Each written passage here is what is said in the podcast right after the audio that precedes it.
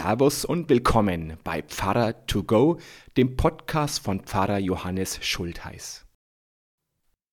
Es ist Sommer, Taufsaison. Egal ob Kindertaufe oder Erwachsenentaufe, egal ob in der Kirche oder am Fluss, egal ob als Gemeinde, Gottesdienst oder Familienfeier, egal ob Einzeltaufe oder Gruppentaufe. Vor der Taufe gibt es mindestens ein Taufgespräch. Bei diesem Taufgespräch geht es um alles Mögliche. Da wird die Familiensituation, das Patenamt und natürlich auch der Ablauf der Taufe besprochen. Jedes Taufgespräch ist anders. Aber eine Frage stelle ich immer. Die Frage nach dem Namen. Warum haben die Eltern diesen oder jenen Namen ausgesucht? Ich frage das immer und das, obwohl ich die Antwort eigentlich schon kenne. Denn fast immer erzählen mir die Eltern, dass sie den Namen nach dem Klang ausgesucht haben. Einen Namen, den man nicht so leicht verhunzen kann und außerdem war das einfach der Name, auf den sich beide einigen konnten. Jason und Francis Black aus New York haben das ganz anders gemacht. Da die Familie nicht reich war und gute Bildung in den USA für normale Einkommen unbezahlbar ist, boten sie im Internet meistbietend das Recht an, dem Sohn einen Vornamen zu geben. Mindestgebot 500.000 Dollar. Ein großer Konzern konnte zugreifen und sich eine lebenslange Werbung sichern.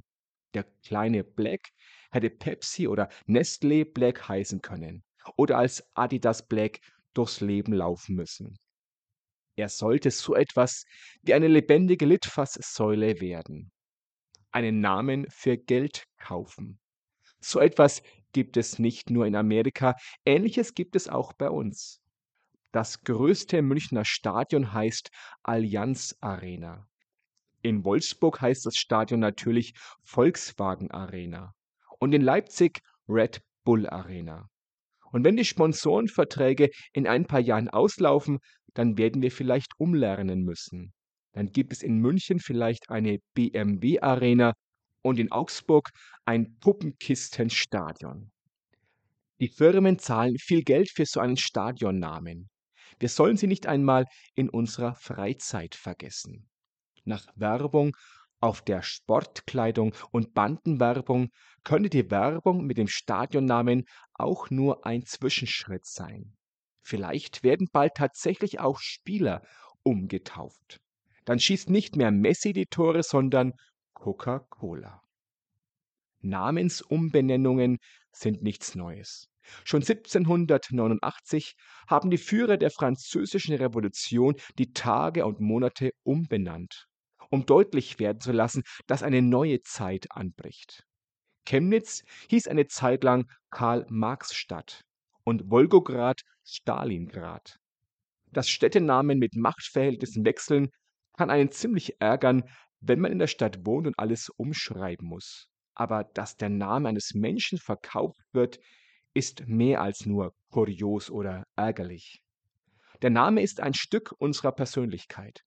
Zumindest als Vorname begleitet er uns in aller Regel ein Leben lang. Alles in unserem Leben verändert sich. Das Gewicht, die Größe, Kleidung, der Wohnort, die Sehstärke, unsere Ansichten, aber unser Name bleibt. Von der Wiege bis zur Bahre. Wenn uns jemand mit Namen anspricht, dann schafft das etwas Vertrautes. Da hat sich jemand meinen Namen gemerkt. Da spüre ich, ich bin jemanden irgendwie wichtig. In unserer Welt werden die Namen leider immer unwichtiger. In Häusern mit mehreren Wohnungen kennen sich die Menschen oft nur noch vom Sehen. Zeitarbeiter machen die Erfahrung, dass ihre Namen nicht wichtig zu sein scheinen, weil niemand weiß, wie lange sie bleiben. Und für meine Bank ist mein Name verglichen mit den Zahlen auf meinem Konto völlig unwichtig. Zahlen regieren die Welt. Vom Personalausweis bis zur Kreditkarte geben wir numerische Größen ab. Eine Nummer der angesichts des großen Ganzen nicht viel zählt. Ich gebe mir trotzdem immer große Mühe, die Namen meiner Schülerinnen oder Konfis schnell zu lernen. Denn es macht einen Unterschied, ob ich sage, du da mit der roten Jacke oder gar du 0815. oder ob ich jemanden gleich mit Namen ansprechen kann. Wenn ich im Krankenhaus Besuche mache, dann stecke ich mir selbst ein Namensschildchen an. So kommt man bei fremden Menschen besser ins Gespräch. Die Besuchten wissen jederzeit, mit wem sie es zu tun haben. Sich mit dem Namen anzusprechen, das verbindet. Da kennt jemand ein kleines Stückchen von uns. Da nimmt uns jemand als Person wahr und wir sind nicht mehr nur ein Du da. Namen sind aber nicht nur da, damit wir uns ansprechen können. Namen haben eine Bedeutung. Der Name unserer Tölzer Johanneskirche zum Beispiel bedeutet, Gott ist gnädig. Genau das soll hier verkündet werden. Unsere Heilbrunner Christuskirche wurde 1940 nach Jesus benannt. Ein Statement. Nicht Hitler, sondern Christus ist hier der Herr. Und weil Namen so wichtig sind, hat auch Gott in der Bibel einen Namen. Mose hatte eines Tages in der Wüste eine Vision. Er sah einen brennenden Dornbusch, der nicht verbrannte. Und aus dem Busch hörte er die Stimme Gottes. Ich bin, der ich bin. Das heißt, ihr könnt euch auf mich verlassen. Im Hebräischen stehen hier die vier Buchstaben J-H-W-H, vermutlich Jahwe ausgesprochen. Gott ist keine namenslose Größe im Kosmos, sondern ist uns nahe, ist nicht abstrakt.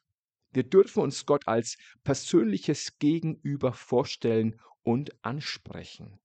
Und genauso wie Gott für uns namentlich bekannt ist, so kennt Gott auch uns mit Namen. Er kennt nicht nur unsere Akte oder unseren Fingerabdruck, sondern unseren Namen. Gott spricht, fürchte dich nicht, denn ich habe dich erlöst. Ich habe dich bei deinem Namen gerufen. Du gehörst zu mir. Wenn du durchs Wasser gehst, werde ich bei dir sein. Ströme sollen dich nicht überfluten. Wenn du durchs Feuer gehst, wirst du nicht verbrennen. Die Flammen werden dich nicht verzehren. Denn ich bin der Herr, dein Gott, der Heilige Israels, dein Heiland. Aus dem Jesaja-Buch Kapitel 43 die Verse 1 bis 3. Deshalb spielt der Name auch bei der Taufe eine Rolle, auch wenn die Taufe keine Taufe auf den eigenen Namen ist. Wir werden im Namen Gottes, des Vaters, des Sohnes und des Heiligen Geistes getauft. In der Taufe kommt zum Ausdruck, mit diesem Menschen, mit seinem Namen, verbindet sich Gott. Gott kennt uns mit Namen, das heißt ganz persönlich, nicht nur als Zahl. Für das Ehepaar Black hat sich die Versteigerung der Namensgebung übrigens nicht ausgezahlt. Niemand wollte das Mindestgebot aufbringen. Ob das Angebot zu teuer war, ob Proteste befürchtet wurden, ob man moralische Skrupel hatte, man weiß es nicht. Vielleicht haben interessierte Firmen auch klug kalkuliert und sich gesagt, wer weiß, was aus diesem Sprössling der Familie Black wird. Wer weiß, wie er sich entwickelt. Wäre denn eine Verlierernatur eine gute Werbung für uns? Ist es nicht so risikoreich, unsere Namen für etwas herzugeben, wenn wir nicht wissen, was daraus wird? Wenn wir als christliche Kirchen kleine Kinder taufen, glauben wir genau das Gegenteil. Wir Menschen müssen nicht erst etwas werden. Wir sind schon etwas. Jeder Mensch muss sich nicht erst einen Namen machen, er hat schon einen. Denn Gott hat seinen Namen für uns hergegeben, lange bevor klar war, was wir aus unserem Leben machen. Gott kennt uns persönlich mit Namen und er bleibt bei uns, was auch immer kommen wird. So spricht der Herr, der dich geschaffen hat. Fürchte dich nicht, denn ich habe dich erlöst. Ich habe dich bei deinem Namen gerufen, du gehörst zu mir. So, das war's schon. Dann sage ich Servus und bis zum nächsten Podcast. Oder vielleicht sehen wir uns ja auch am Sonntag live in der Kirche oder werktags im Gemeindehaus oder auf YouTube oder sonst irgendwo. Gott behüte euch. Servus.